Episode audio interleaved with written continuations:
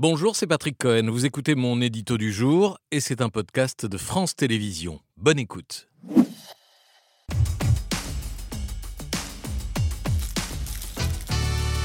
Les Français inégaux face à la hausse des prix, vous vous êtes penché sur une étude de l'OFCE. Office français des conjonctures économiques, étude mise en ligne ce matin, est riche d'enseignements sur les baisses de pouvoir d'achat et sur l'effet des mesures gouvernementales pour nous en protéger. Premier enseignement, les Français âgés vivant en zone rurale sont les plus durement touchés par l'inflation. Oui, pour l'OFCE, l'âge d'une part et le lieu de résidence d'autre part sont les deux déterminants principaux.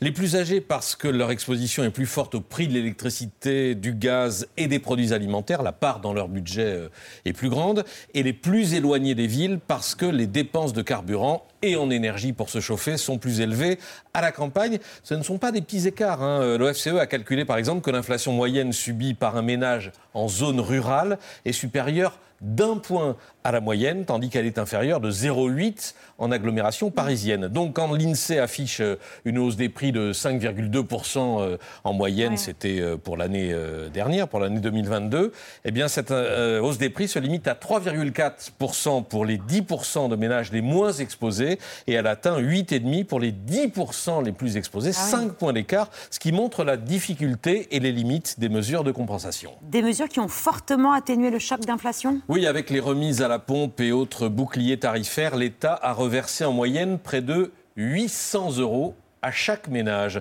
Ou pour le dire autrement, la perte de pouvoir d'achat liée à la flambée de l'énergie est évaluée à 560 euros par ménage. Sans les mesures du gouvernement, la perte aurait été, aurait atteint 1310 euros. Des mesures qui ont davantage aidé les ménages modestes, lesquels ont malgré tout davantage perdu en niveau de vie.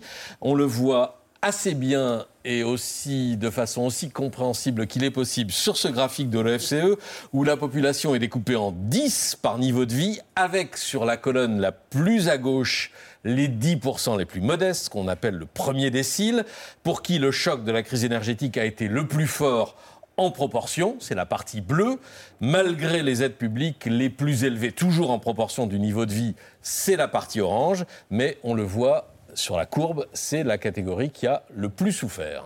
Les ménages ont donc été relativement préservés pas tous de la même façon, mais relativement, ce qui n'est pas le cas des entreprises. Oui, l'OFCE a calculé que la facture du choc énergétique avait été absorbée à 62% par les entreprises, à 30% par la puissance publique et à moins de 10% par les ménages. En revanche, et c'est une statistique qui peut alimenter le, débat euh, actuel, notamment sur le partage de la valeur. L'OFCE constate que les, les, prélèvements obligatoires sur les ménages ont beaucoup augmenté depuis 10 ans, quand les prélèvements des entreprises continuent de diminuer. Voici le graphique. Alors, je précise qu'il y a des échelles différentes de chaque côté, en pourcentage du PIB pour les ménages et pour les entreprises. Mais ce qu'on retient, c'est que l'écart de prélèvement, qui était de 9 points de PIB jusqu'en 2011, entre les ménages et les entreprises, représente maintenant plus de 12 points. En clair, et sur une longue période, les baisses d'impôts décidées pour les ménages n'ont pas la même ampleur que celles décidées pour les entreprises.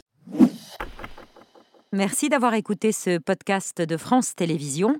Pour ne rien rater de cet à vous en audio, vous pouvez vous abonner à tous nos podcasts sur votre plateforme d'écoute favorite dans la rubrique C'est à vous et en vidéo, le replay bien sûr, c'est sur France.tv. À très vite.